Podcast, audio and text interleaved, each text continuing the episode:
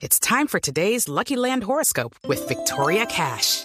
Life's gotten mundane, so shake up the daily routine and be adventurous with a trip to Lucky Land. You know what they say. Your chance to win starts with a spin. So go to LuckyLandSlots.com to play over 100 social casino-style games for free for your chance to redeem some serious prizes. Get lucky today at LuckyLandSlots.com. Available to players in the U.S., excluding Washington and Michigan. No purchase necessary. VGW Group. Void or prohibited by law. 18 plus. Terms and conditions apply. Caminando, en bici, por carretera, en barco, en avión.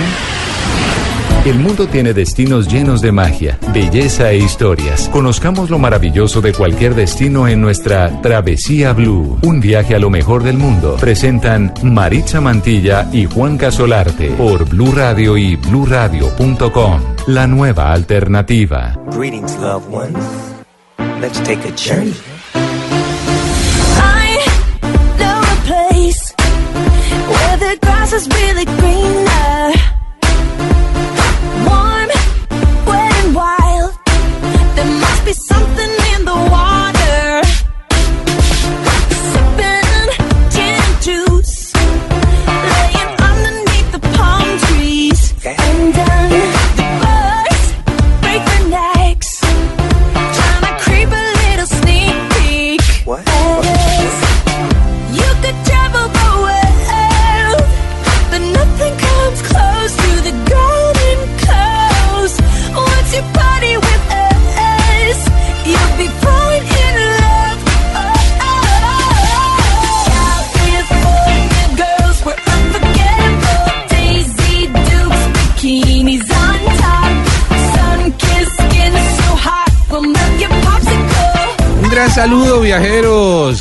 Bueno tenerlos otra vez con nosotros. ¿En qué andan? ¿Por ahí pensando en viajar? Sí, claro que sí, ya llegaron de vacaciones y ya están pensando en viajar de nuevo. Qué rico, qué rico soñar, qué rico viajar. Recuerden, yo soy Juanca y esto es Travesía Blue.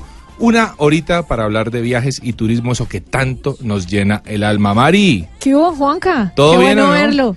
Volvió otra vez Mari. Volví de unas largas vacaciones eh, muy merecidas. ¿Hawái? Sí, señor, estoy en Hawái y en Los Ángeles. Uy, no. Y tengo muchas historias para contar. No, yo me imagino, pero bueno, ábranos un poquitito la mente con ese Hawái, porque nosotros tenemos Hawái por el Pearl Harbor de la película y, y tantas cosas que hemos visto, y ¿no? las películas de Jurassic eh, Park también que se han grabado por allí. Pues mire, Pero ¿qué Juanca, tal Hawái? Hawái es espectacular, es costoso, pero merece la pena Ajá. hacer el ahorro para ir a visitar un destino que es único, en donde usted se siente un poco ansioso, porque resulta que está en la mitad del Océano Pacífico, en la mitad del océano más grande del mundo, Sí. sin muchas eh, cosas cercanas. Sí, claro. Es más, la, lo más cercano es Fiji y está a miles de kilómetros.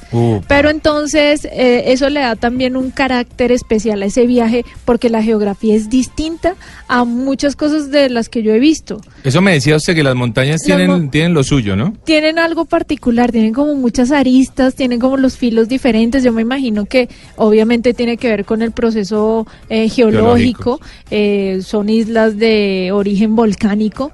Entonces usted tiene la oportunidad de recorrer diferentes volcanes. ¿Vio- volcanes? Sí, sí, claro. De hecho vi un cráter gigantesco Sí. eh, de uno de los volcanes mm, hiperactivos del mundo Sí. que hizo explosión en el 2018 Ya. y cambió tanto la geografía que ya no es posible ver lava como se veía anteriormente, que uno Ah, viajaba ¿en básicamente serio? a ver cómo la lava entraba al Océano Claro. Pacífico, ahorita no se ve, la lava está completamente seca porque Sí. explotó por otra parte. Ah, vea qué interesante. Sí. ¿Voló en helicóptero? Volé en helicóptero, esa es que la uno de los clásica de Hawái, planes. ¿no? Claro, y mire que uno de los planes era hacerlo hacia para ver la, la lava volcánica, Sí. pero como ya no hay, o sea, como no hay en este momento, entonces eh, el otro viaje fue para ver cómo las cascadas caen al Océano Pacífico. Mm. Son unos acantilados impresionantes y unas montañas que en serio le ponen la piel de gallina porque se siente uno diminuto Claro. en medio de tanta naturaleza. Bueno, seguramente vamos a estar dedicando muy pronto un programa a Hawái porque vale la pena, creo. Sí, ¿cierto? no, es que mire, es un destino interesante porque combina muchas cosas. Geografía, una geografía única y un componente histórico que me encanta, que es toda la parte de Pearl Harbor, Sí, sí, sí, todo el capítulo de la Segunda Guerra Mundial en el Pacífico, Claro. que definitivamente cambió la historia del mundo. Bueno, pues bienvenida, Mari, otra vez a Travesía Blue. Gracias, Juanca. Oiga, le tengo la frase viajera. A ver. Yo elijo las historias que están por suceder. Ah, vea qué está- interesante. y va a tener mucho que ver con nuestra invitada de hoy. Esa frase la dijo Luis Yait. Luis Yait. Sí, señor. Yo elijo las historias Que están por suceder. que están por suceder. Oiga, ¿y esta canción?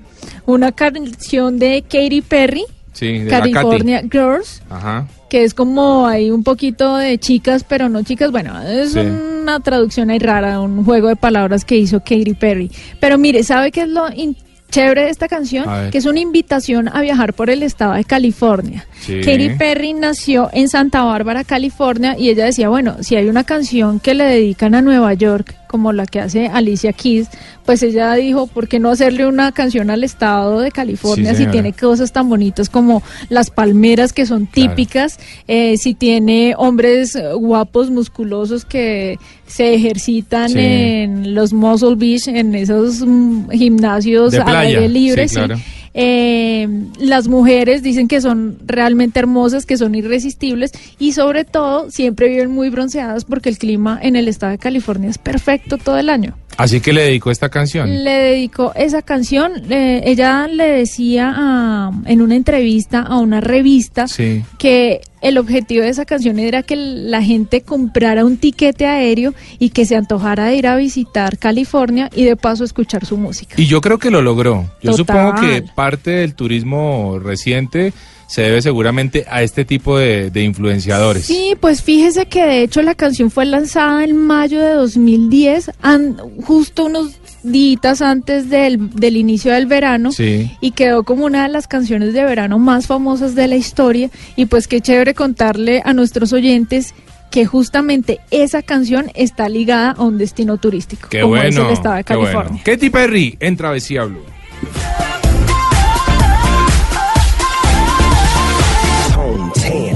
Ready. Esto suena muy chévere, Juanes, por supuesto, con esta canción, este tema que se llama Es tarde, grabado por allá en Antioquia. Y es que, y es que Mari le tengo un plan. Un recomendado. No, le tengo el recomendado. Esto no es un recomendado, no lo diga así de feo. Es el recomendado, Mari. ¿Para irme a dónde? Cuente. Para irse al retiro en Antioquia. Ah, Antioquia tiene unos paisajes No, maravillosos, me lo tienen encanta. todo, ¿no? Ajá.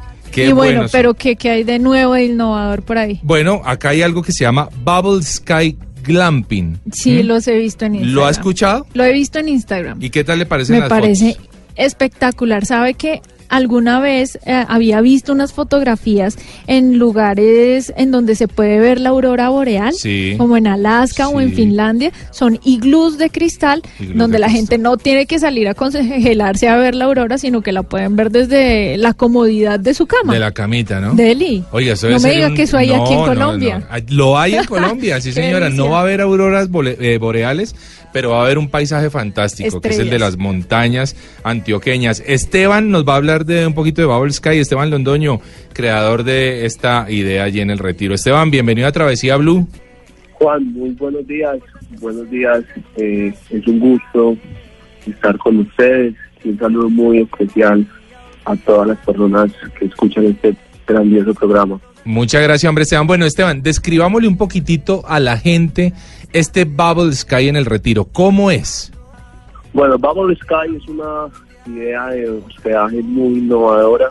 Eh, es un glamping, es un glamping muy diferente a todos los demás. El gran diferenciador es, como ustedes lo decían, es una habitación totalmente transparente. Mm, Eh, esto lo que brinda es una experiencia de hospedaje eh, única porque desde la comodidad de la cama mm. pueden ver todos los paisajes, pueden ver las estrellas y en realidad estar adentro de esta habitación es, es una sensación diferente, es algo único en realidad.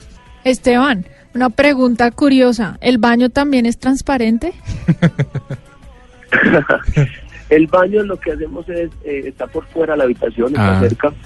Eh, lo que jugamos es con baños muy, muy naturales y muy abiertos. La ducha es totalmente abierta. Qué bueno. y si ven las fotos en Instagram, son nos vamos mucho a todo el tema natural, todo el tema ecológico. Bueno, Esteban, ¿cuál es la vista que tienen los huéspedes de Bubble Sky? ¿Qué ven? En Bubble Sky eh, lo que vemos pues son las lindas montañas de Antioquia. Mm. Nuestras habitaciones todas son muy privadas. Tenemos un lote de 45 mil metros y en este momento tenemos únicamente seis habitaciones. Entonces eh, la gente va a tener mucha privacidad Eso. y una vista increíble. ¿Cuánto cuesta hospedarse en un Bubble Sky? En el momento estamos con precios desde 550 mil la noche por pareja Sí. hasta 1.200.000. ¿Y eso qué incluye? Eh, en Bubble Sky incluimos todas las habitaciones tienen jacuzzi, tienen todas las comodidades de lujo. Tenemos algunas eh, que son digamos las top que tienen unas mallas de catamarán que es como una malla sí. a 6 metros de altura donde uno se puede recostar y tomar unas fotografías muy bonitas. Incluimos como de obsequio como un snack, digamos un digamos un tipo un minibar de hotel, pero todo está incluido, todo lo puedes consumir. Tienen un barbecue a gas. La idea en el tema de la alimentación es que las personas puedan llevar su alimento, puedan comprarlo, pero que ellos mismos lo hagan. Tenemos unos alimentos listos para barbecue muy ricos que son fáciles de hacer y la idea es que digamos motivar a las parejas a que vuelvan a esa interacción y, y cocinen. Eh, sé que muchas personas eh, dentro de su relación nunca han tenido la oportunidad de, de compartir ese tiempo bonito de cocinar y hacerse algo juntos. Entonces nos gusta como, como ese modelo. Pero igual si la persona no quiere cocinar, también tenemos una guía y ellos pueden pedir a domicilio en la zona y les llega hasta la habitación. Qué bueno eso. A domicilio. ¿no? me ¿Cómo será de grande el lugar que uno pide el domicilio? Además, qué chévere lo que él dice porque uno no está viendo al vecino, ¿no? Que eso un Importante. poquitito incómodo podría ser Claro, no ver al vecino. No, el lote es grandísimo, con muy poquitos eh, Bubble Sky, lo cual tiene uno terreno para rato y no se va a encontrar por ahí Ay, a me nadie. encanta, me gusta ese plan. Exactamente. Oiga, eh, Esteban, por último, ¿cómo eh, llegamos? ¿Desde dónde podemos llegar? Nosotros estamos ubicados vía Don Diego La Ceja. Ajá. Estamos entre la mitad del Retiro y de La Ceja. Ah, vea. Muy bien. Estamos a unos cinco minuticos del Tequendamito. Perfecto, bueno, ahí está Bueno, el facilito. recomendado para nuestros queridos oyentes cuando quieran tener una experiencia diferente, pueden ir al retiro en Antioquia, Bubble Sky, para que tengan una experiencia casi que De estrellas. sí, tridimensional, porque si usted tiene todo, toda la naturaleza Oh. a su vista. Muy chévere esta Desde idea. la comodidad de la cama, Muy además. chévere esta idea. Sigamos con Juanes un poquitito. Ya es tarde. Oiga, Mari, eh, Bubble Sky, raya al medio, glamping.com para la gente que quedó antojada. antojada. O también los pueden encontrar en Instagram, Bubble Sky, raya al piso, glamping. Y en esa cuenta van a encontrar unas fotografías maravillosas que seguro van a quedar súper antojados de visitar ese destino. Les recomiendo el Instagram de Juanca. Juanca, ¿cómo es de viaje, Instagram? se le olvidó, oiga. De viaje con Juanca. Mucho tiempo en Hawái, Mari. De viaje con Juanca, mi Instagram. Y el suyo, arroba Mari Raya al piso travesía. Esa Mari es con I latina, en donde habrá montado foticos de, de Hawái, ¿no? Muchas. Y de Los Ángeles también. También, también. La vi por ahí con la estrella de Michael Jackson en Me el encanta. Hall de la Fama. Pero vio la historia que conté. Sí, no es claro. sencillo tomarse una foto ahí. Toca- Todo el toca tiempo tirar está- codo, ¿no? Sí, y eso que supuestamente nosotros estábamos en invierno, o sea, en la época en la que fuimos era invierno, Sí. pero eso siempre está repleto de gente. Repleto de gente, sí. Así que Pero entonces hay toca que- ir a lo, a lo colombiano, echar codito y Claro, espacio. miren, la cosa más popular que usted se puede imaginar, ya está, es muy curioso porque usted se siente como en una calle cualquiera de Bogotá, porque Sí. justamente hay vendedores ambulantes que venden pinchos, chuzos, eh, perros ¿Ah, sí? calientes, o sea, de todo, ahí en esa calle de las estrellas, eh, son vendedores mexicanos, centroamericanos, bueno, una cantidad de latinos ahí eh, que hacen su agosto, por supuesto, con ese paseo de la fama. ¿Qué comió rico ahí? Sí, se, No. un perrito, un chuzo, No, no, no. un pincho, nada. nada. Se cuidó. Sí, obvio, porque es un, un viaje como de 18 días, entonces tenía que estar muy cuidadosa con mi estómago. Oiga, María, a propósito de viajes, Señor. Está, se nos está acabando ya enero, está entrando febrero y pues bueno, ahí... Empiezan a llegar muchas promociones. ¿Usted se ha dado sí, cuenta? señora, me han llegado muchísimas promociones de vuelos Sí, señor. muy económicos a destinos que en teoría son muy económicos o pueden serlo para este mes de febrero. Exactamente, entre enero y febrero, digamos que las aerolíneas sacan buenas promociones para que la gente que no alcanzó a viajar en la temporada alta, Sí. que es una manera además inteligente de programar las vacaciones, Claro. programarlas cuando ya todo el mundo está de regreso. Sí. Pues mire, eh, alguno de esos es- destinos es Pereira. Oiga, qué bueno Pereira. Pereira es un muy buen destino en donde digamos que los tiquetes aéreos están alrededor de 70 mil y 80 mil pesos. Buenísimo. Eso está Es que además Pereira, bueno. que es la entrada al eje cafetero, Ujú. Mari, el lugar eh, preferido de muchos para comenzar, por ejemplo, una caminata a la laguna del Otún. O En el- visitar en las Parque termales. Nacional. Las termales Las que termales. quedan en. ¿Cómo se llaman? En, en Santa, En Rosa, de sí, Cabal, Risaralda, nos, sí, nos- nos- chismosearon. Ya les vamos a decir quién nos tiró de chisme. ya casi vamos con, con esta Medellín es otro destino que está supremamente barato. Qué bueno, Medellín ¿no? es una ciudad perfecta para visitar en cualquier época del año. Que hay que decir, Mari, que Medellín la sacó del estadio en las últimas eh, fiestas de diciembre.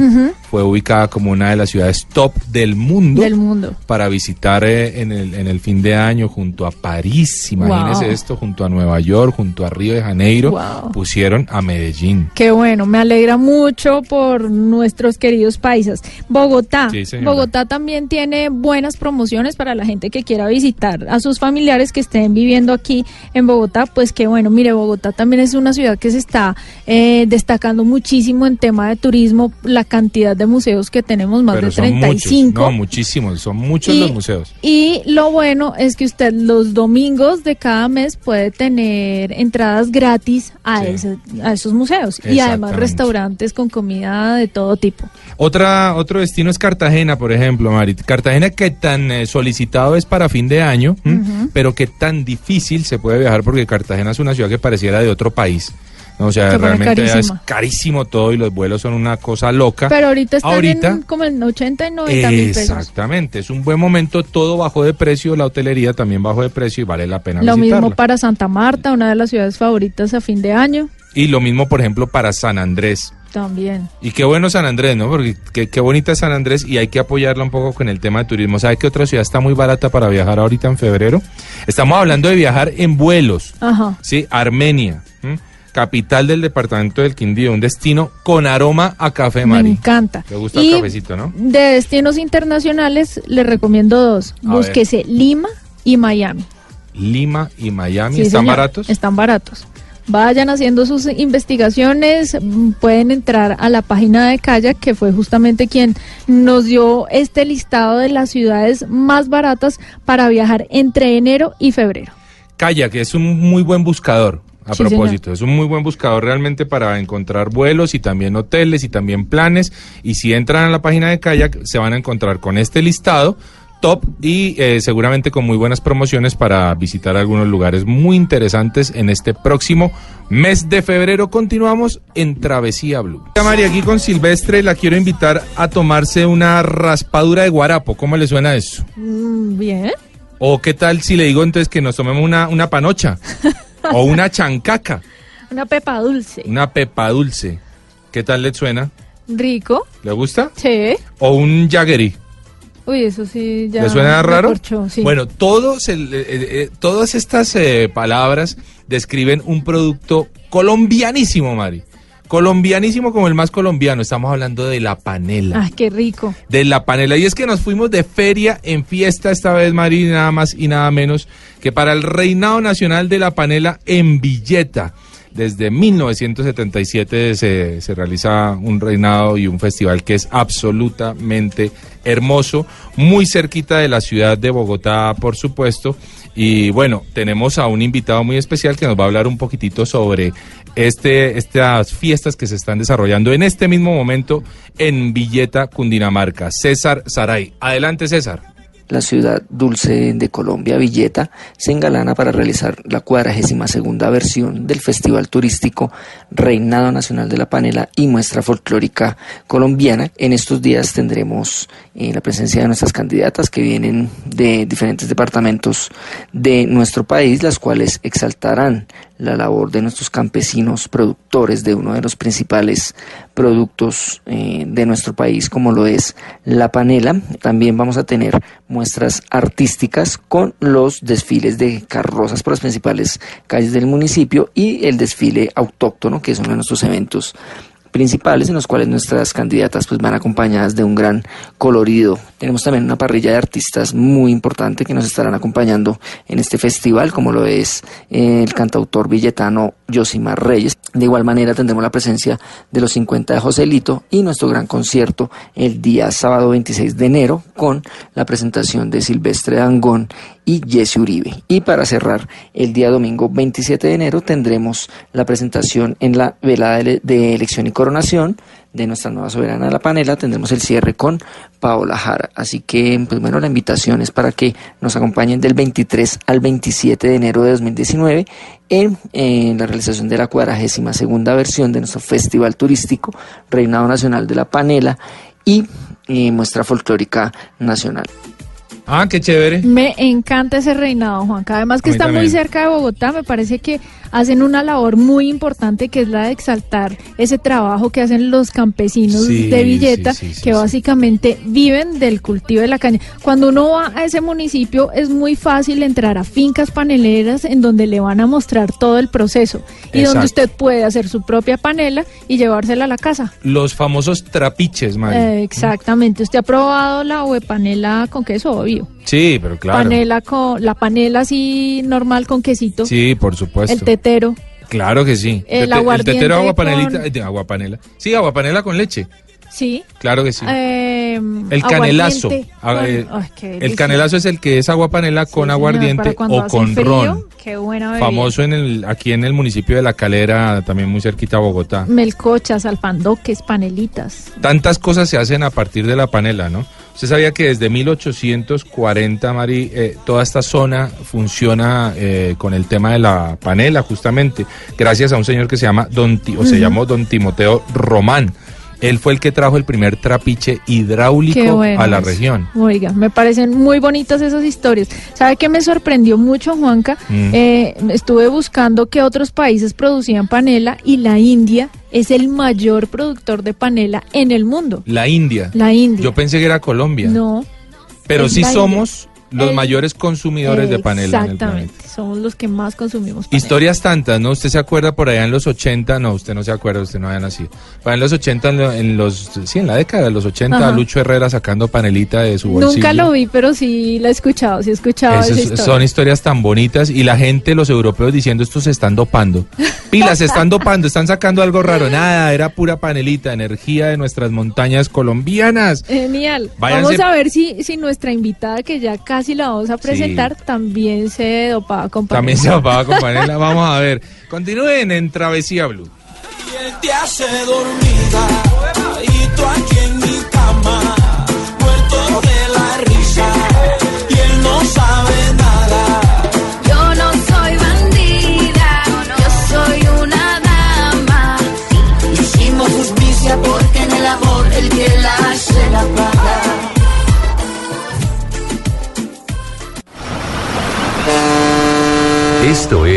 Travesía Blue.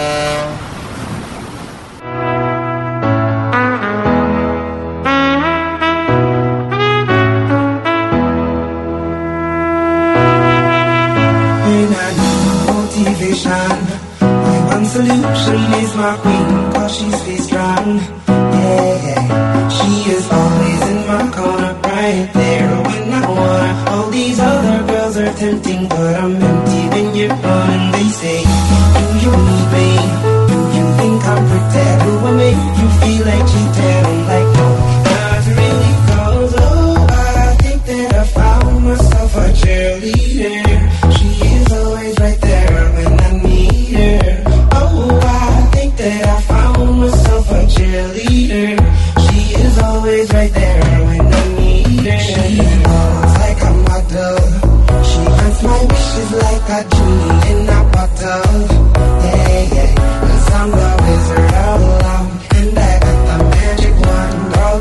Arroba Mari Raya al Piso Travesía, arroba de viaje con Juanca, nuestras cuentas en Instagram, síganos, síganos por supuesto, que tratamos de ser guías y consejeros de sus próximos viajes y destinos y de sus próximos sueños.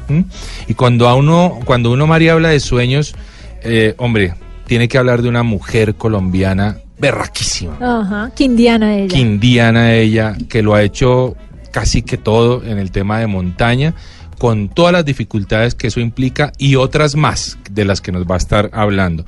Eh, tenemos para todos nuestros oyentes a Diana Ramírez. Diana, bienvenida a Travesía Escaladora de sueños. Escaladora de sueños, sí señora. Diana, ¿cómo vas? Muchas gracias por la invitación, muy contenta de estar acá y de estar escuchando cada una de esas aventuras y esas historias que ustedes cuentan. No se le nota que es paisa. No se le nota nadita.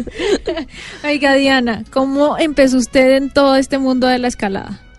Bueno, realmente vengo desde pequeña. Eh, yo siempre cuento la historia de que yo creo que mis papás se aburrían mucho conmigo en la casa Ajá. y me metían a todos los que se les atravesaba. Entonces yo estuve en los scouts, estuve en clases de piano, estuve en pa- clases de patinaje, estuve en como en todas las actividades como extracurriculares que, que hay que habían y desde ahí yo creo que nace como todo el tema y la pasión por la aventura y por la montaña. Y además creciendo en un departamento como el Quindío, en donde usted tiene Con una vista tan montañas, sí. maravillosa, ese verde exuberante y verde de diferentes tonalidades, y está en la puerta de uno de los parques nacionales más importantes del país. Así es, ¿no? Así es, de hecho uno de los viajes que repetía mucho era por Salento. Ah, claro. con los amigos pues scout a subir al nevado del Tolima. Y siempre como en esa época pues no teníamos conocimiento específico lo que hacíamos era llegar y tocar la nieve y nos devolvíamos. Y veíamos cómo los montañistas subían y se ponían todo su equipo. Y nosotros nos quedábamos ahí y regresábamos. Diana quizá es, eh, Mari, a todos nuestros oyentes, una de las escaladoras más importantes que tenemos en Colombia.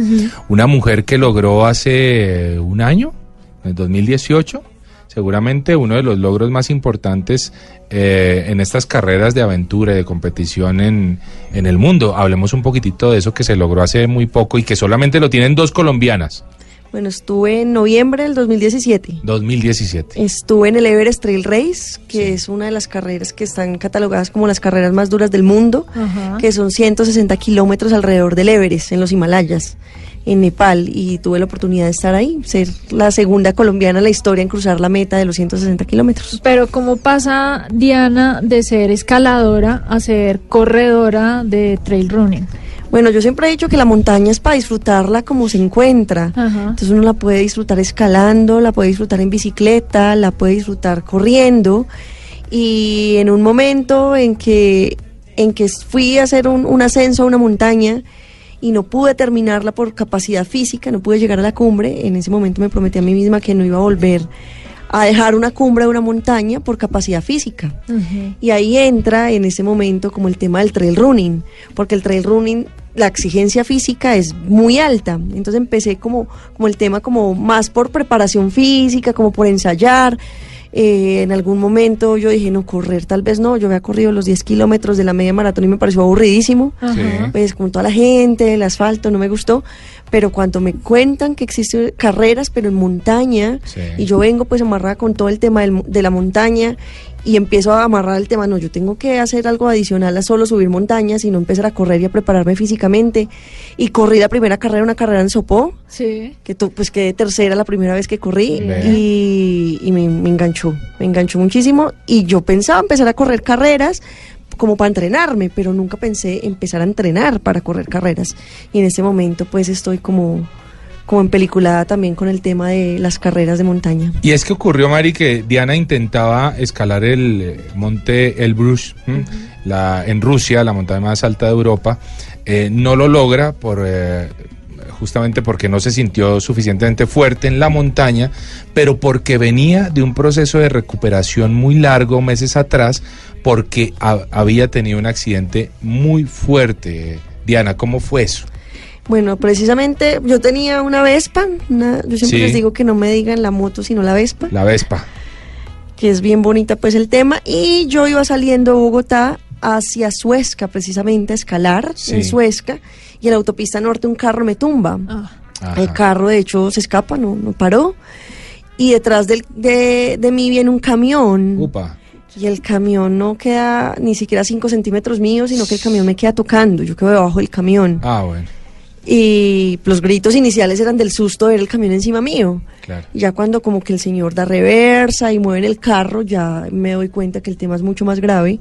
Y tuve, tuve una- un dolor muy fuerte en la pelvis. Efectivamente, pues cuando me empiezan a hacer radiografías y todo ya en la sala de urgencias, eh, tengo cuatro fracturas de pelvis y una separación del hueso sacro ilíaco. Dios mío. Donde me dijeron pues ahí en la sala de urgencias que no iba a volver a escalar ni, ni a subir montañas nunca jamás en la vida por la lesión tan delicada. Pero usted no creyó en ese diagnóstico, se siguió preparando y alcanzó muchas metas más después de ese accidente. María, a los ocho meses. ¿Ah, sí? A, los, ocho meses. estaba escalando la montaña más alta de Europa Ah. en Rusia. Un poco arriesgada, ¿no, Diana? Pues yo digo que es de las cosas siempre que cuando hay un objetivo firme y cuando hay algo que te mueve, puedes hacer cosas extraordinarias. Claro. Entonces yo pienso que el hecho, pues lo, tienes razón en el sentido de que nunca lo creí. Ajá. Creo que eso es parte del éxito de la recuperación. Nunca creí cuando me dijeron que no iba a volver a escalar o a subir montañas. Y, y tener ese objetivo hace que te muevas muchísimo más y que, que te enfoques. Y creo que eso me ayudó muchísimo. Y justamente yo, mi accidente fue en diciembre. Sí. En enero está el equipo Popeye Siete Cumbres haciendo la montaña más alta de la Antártida, el Vinson. Sí. Y pues yo estaba en ese momento en silla de ruedas todavía y lo único que tenía que hacer en el día era ir a fisioterapia y seguir en fisioterapia en mi casa y escuchar toda la historia. Ajá. De hecho, los regalos más grandes que me dieron mis amigos cuando me visitaban eran libros y todos los libros generalmente eran libros de, de escalada y de montaña.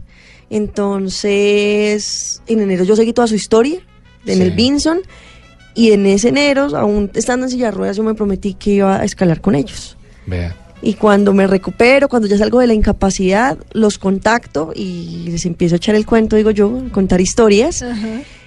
Y fue un proceso en que fue contactando diferentes personas del equipo hasta que por fin llegué pues como, como a contarles la historia, decirles yo quiero escalar con ustedes y nunca esperé que me dijeran, bueno, vámonos para Rusia. Y exactamente a los ocho meses de- del accidente estaba ya viajando a Rusia a escalar la montaña más alta de Europa con el equipo Popeye Siete Cumbres. Oiga, qué buena historia y, y sobre todo muy motivante, ¿no? Muy E motivante. inspiradora, Juanca. Total. Porque hay muchas personas a las que en algún momento de la vida les sucede algo que parece que les va a trancar sus sueños, pero surge una fuerza interior que les dice, aquí no es el momento de detenerse, sino que hay muchas cosas más para conseguir. Diana, contémosle a los oyentes, este es un programa de viajes y sabemos que usted es una viajera también que le gusta eh, escoger destinos, un destino al año por lo general y aprovecha visitar la montaña, pero también conocer las culturas, las identidades de los pueblos. Sí, claro. De hecho, dentro de mi proyecto de vida está conocer un país nuevo, cada, por lo menos un país nuevo cada año. Claro. Y yo siempre he dicho que la mejor excusa para viajar es subir una montaña o correr una montaña. Entonces, cada viaje que programo está generalmente amarrado eh, por un tema de una carrera o por un tema específico de subir alguna montaña.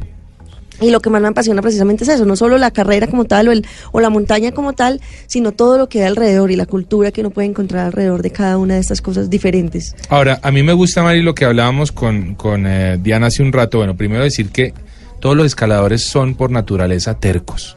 Yo creo que eso los caracteriza porque mientras más les dicen no puede, ellos más pueden. Es Sí, una cosa claro. fantástica que tienen los escaladores y los montañistas y los caminantes, porque no hay como decirles no. No hay quien les diga no por más autoridad que sea. Ellos son su propia autoridad y lo logran al final siempre. Buenísimo eso, pero eh, Diana además tiene una forma muy particular de, de, de costearse sus viajes. Claro, porque esos viajes son costosos, hay mucha gente que uno ve sufriendo como quiero ir a tal cosa, quiero ir a tal lado. ¿Cómo es la forma de financiarse de Diana? Bueno, yo digo que siempre yo me enfoco primero en, en lo que quiero, como en ese objetivo, en ese viaje, y no me enfoco en la cantidad de dinero que necesito para el viaje, Claro. sino yo me enfoco, alguna vez me decían como que no, enfócate y visualiza, yo creo mucho en el tema de la visualización, visualiza dinero, yo no, yo no visualizo dinero, yo visualizo qué es lo que quiero, Claro. y ya el dinero viene por default, digo yo. Entonces siempre, siempre, yo digo que el- mi, mi capacidad más grande no es correr o escalar montañas, sino la capacidad de gestión a través de la pasión. Exacto. O a través de esa, o sea, siempre digo que son tres cosas, pasión, gestión y talento. Lo que menos tengo es talento, pero lo que más tengo es pasión en cada una de esas cosas que me, que me pongo como objetivo y así lo gestiono. Entonces he, he gestionado y he tenido la oportunidad de tener patrocinadores y empresas eh, privadas que me apoyan. Actualmente me apoyan Oxfirin y aparte de eso siempre genero algún algún tipo algún tipo de evento o algún tipo de gestión para para poder ir eh, eh, recogiendo los fondos que ¿Cómo necesito para fue los eso de las banderitas de Nepal? Eh, cuando iba para Nepal, precisamente para el Everest Trail Race, una carrera que no es económica, la sola Sí. inscripción de la carrera cuesta 3.300 euros. Upa. Y entre las cosas pues que uno se encuentra en el camino es como que "Pues, está loca, ¿cómo va a ir esa carrera? Es muy costosa, no, Claro. no va a poder ir. Y yo, no, pues no me importa. No tengo ni idea de dónde sacar el dinero, Pero voy a ir. pero ya, yo digo, voy a ir y me visualizo y me enfoco y entreno para lo que quiero. Y específicamente para la carrera del Everest, lo que hice fue vender banderitas tibetanas sin haberlas comprado. Yo le decía a la gente, apoya mi viaje, te vendo un juego de banderitas tibetanas que compraré en mi viaje a Nepal. Entonces también la amarraba con el tema de que pues, tengo que ir obligatoriamente, por lo menos a traer las banderitas tibetanas. Y hubo muchísima gente que me apoyó con el tema. ¿Cuánto recogió? Más o menos dos millones de pesos. Hágame el favor, en banderitas tibetanas que no había bien. comprado. Que no había comprado, es la única vendedora que vende algo que no tiene. Que no lo tiene. Eso, que está dice- muy- ah, eso habla muy bien de su capacidad de gestión. También me contaba, Diana, que en Italia usted hizo un voluntariado. Esa es una buena forma de viajar y de Claro. conocer el mundo. Total, yo ahorita de hecho tengo mi hermano que está viajando por Brasil en bicicleta y está haciendo un voluntariado. Y él pues se, se inspiró parte en, en mis viajes también. Y cuando estuve en Italia fue precisamente porque viajé a una carrera eh, muy reconocida a nivel internacional que se llama la UTMB, que es en el Mont Blanc. Sí. Entonces yo dije, bueno, voy para el Mont Blanc, aprovechemos, escalemos. Entonces estuve una semana escalando, otra semana en la carrera y dejé tiquetes aéreos libres por una semana más sin tener claro exactamente qué era lo que quería. Sí. Pero estando allá encontré un voluntariado donde se ayuda a financiar el viaje en el sentido de que me dan la- el hospedaje, me dan la alimentación y aparte aprovecho para conocer el resto de, de partes que estaban cercanas. Hice un voluntariado recogiendo uvas en una granja en Italia. Vea. Y comiéndoselas. Y además. comiéndomelas, Sí. tomando vino. y- Tomando buen vino, ¿no? Qué Oiga, eso. qué buena esa historia de Diana. Vamos a seguir hablando con Diana en unos segunditos, pero es que lo de las uvas me empezó a dar hambrecita. Ah, me imagino. Empezó a dar hambrecita. Nos vamos con esto que se llama El Mundo a la Carta en Travesía Blue. En Travesía Blue, el mundo a la carta.